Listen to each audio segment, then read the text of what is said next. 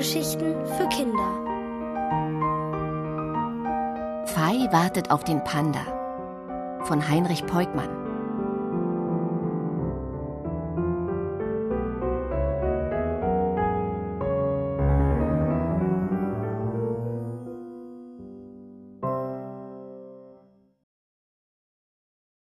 Ein Panda in Peking? In den beiden Tagen nach dem Besuch im Kaiserpalast saß der alte Wu wie gewohnt mit einem Buch in der Hand auf der Bank vor der Fahrradwerkstatt. Schade, dachte Fei, wenn sie Hing Li zum Spielen im Hof traf und seinen Großvater so still dort sitzen sah. Denn auf der Rückfahrt im Bus hatte sie den beiden von dem Panda erzählt, den sie so gerne wiedersehen wollte. Und da hatte der alte Wu so merkwürdig gelächelt – als wüsste er etwas von dem Panda. Aber jetzt saß er einfach nur da und sagte nichts, als müsste er sich erholen von dem Besuch im Palast. Ach, dachte Fei, der Panda wird niemals hierher kommen. Am dritten Tag aber, als Fei von der Schule kam, saß der alte Wu ohne ein Buch in der Hand im Hof. Da wusste sie, dass er etwas vorhatte. Hast du noch einmal Lust, mit dem Bus zu fahren? fragte er. Natürlich hatte Fei das. Und Ting Li wollte auch mitkommen.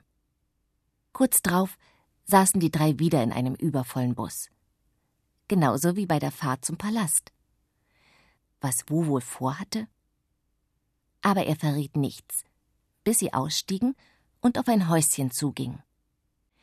Hier kaufte er drei Eintrittskarten und durchschritt mit ihnen ein Tor. Fei blickte sich um.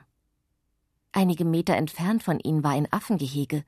Durch das Wild ein paar Affen turnten. Wir sind ja im Zoo, rief Fei und wollte mit Hing Li zu den Affen hinüberlaufen. Aber Wu hielt sie zurück. Dahin wollen wir. Das ist unser Ziel, sagte er und zeigte auf eine große Betonhalle. Er lächelte, als er sie vor sich her in die Halle schob. Zuerst mussten sich Feis Augen an die Dunkelheit gewöhnen. Dann sah sie hinter einer dicken Glasscheibe ein Gehege. Bambusbüsche standen darin. Ein kleiner Wasserfall stürzte über einen Felsvorsprung in die Tiefe. Fei trat ganz nah an die Scheibe heran, konnte aber nichts entdecken.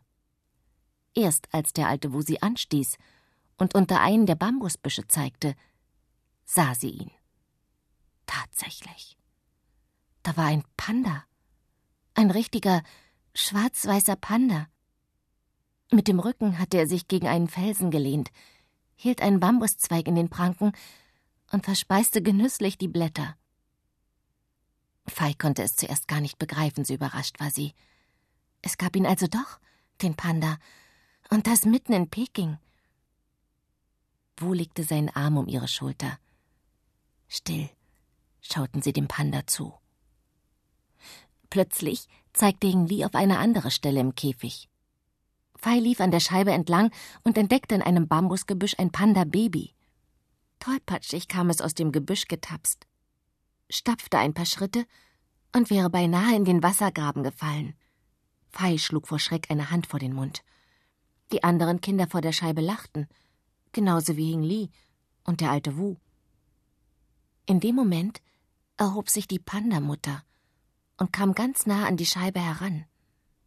Und es kam Fei so vor, als schaute die Bären mit den schwarzen Kreisen um die Augen sie an. Nur sie. Siehst du, schien der Panda Fei zu sagen, ich bin doch gekommen. Ich bin dir in die große Stadt Peking gefolgt und habe Wort gehalten. Da musste Fei lachen. So laut und so frei, wie sie das seit Wochen nicht mehr getan hatte. Ja, der Panda hatte Wort gehalten. Er war gekommen und er hatte Fei das Lachen zurückgebracht, das Lachen, das alle Trauer mit sich fortnimmt. Es störte sie nicht, dass die anderen Kinder erstaunt zu ihr herüberschauten. Der alte Wut drückte sanft ihre Schulter und nickte, als wollte er sagen Lache ruhig, Fei. Lache so laut, wie du willst. Es war doch der Panda, der das wollte.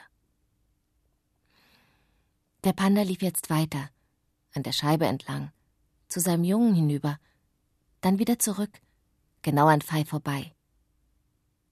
Da bekam sie auf einmal Mitleid mit ihm. Etwas war doch anders in ihrem Dorf am Fluss. Der Panda dort konnte zurück in die Berge, wenn er sich satt gefressen hatte. Frei konnte er die Bambuswälder durchstreifen, ungestört von den Menschen. Bei diesem Panda hier in Peking aber war das anders. Er konnte nur an der Scheibe entlanglaufen, hin und her. Aber dann fiel ihr ein, was der andere alte Wu damals im Dorf gesagt hatte. Es gibt nur noch tausend Pandas auf der Welt. Jetzt sind es tausend und zwei, dachte Fei. Diese beiden leben zwar im Zoo, aber die Leute in der Stadt müssen sie doch auch sehen können. Auch ihnen muss ein Panda mit seinen treuen Augen etwas versprechen dürfen, wenn sie traurig sind. So wie es der Panda mit ihr gemacht hatte. Fei fasste Hing Li und Wu an der Hand, als sie das Pandahaus verließen. Andere Tiere wollte sie nicht sehen. Jedenfalls nicht heute. Sie wollte nur an den Panda denken. Wann immer sie wollte, konnte sie ihn wiedersehen. Wenn sie traurig war, aber auch wenn sie sich freuen wollte. Wie gut, dass sie das jetzt wusste. Als Fei nach Hause kam, waren ihre Eltern schon da. Sie freuten sich, als Fei von ihrem Besuch beim Panda erzählte. Unsere Fei kennt schon viel mehr von Peking als wir, sagte ihre Mutter, und ihr Vater nickte. Ja, im Pekinger Zoo werden Pandas gezüchtet, das ist sehr schwierig, aber den Leuten im Zoo gelingt es gut. Jeder Panda, der geboren wird, hilft mit, dass diese Art erhalten bleibt. Lasst uns bald alle zusammen in den Zoo fahren, schlug die Mutter vor, und der Vater und Fei nickten begeistert.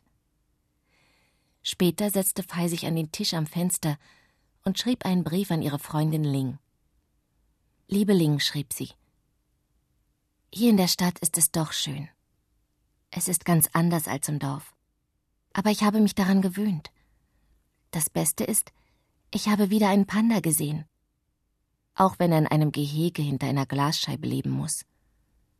Wann immer ich will, kann ich ihn besuchen. Es ist eine Panda-Frau, die ein Baby bekommen hat.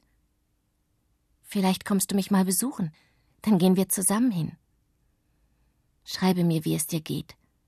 Schreibe mir von dem Fluss, von den Schiffen, die darauf fahren, und von den hohen Bergen. Deine Fei. Dann trat sie ans Fenster und blickte auf die Stadt. Es war dämmerig geworden. In den meisten Häusern war das Licht angegangen. Über die Straße hinter dem Hof brausten die Autos. Feis Gedanken wanderten vom Dorf in die Stadt. Sie musste an den alten Wu und seine Bücher denken, an ihren Freund Hing Li, an den Palast und an die Pandas im Zoo. Alles, woran sie dachte, hatte mit Peking zu tun. Im Nebenzimmer begann ihr Vater auf der Erhu zu spielen, der zweiseitigen Geige. Ganz leise spielte er und sang dazu. Es war ein wehmütiges Lied, das aber nicht traurig war. Und sein Klang traf genau Feis Stimmung.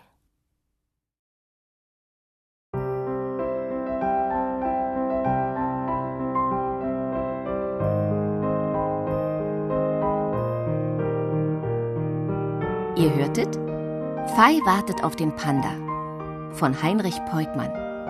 Gelesen von Antje von der Ahe. Ohrenbär. Hörgeschichten für Kinder. In Radio und Podcast.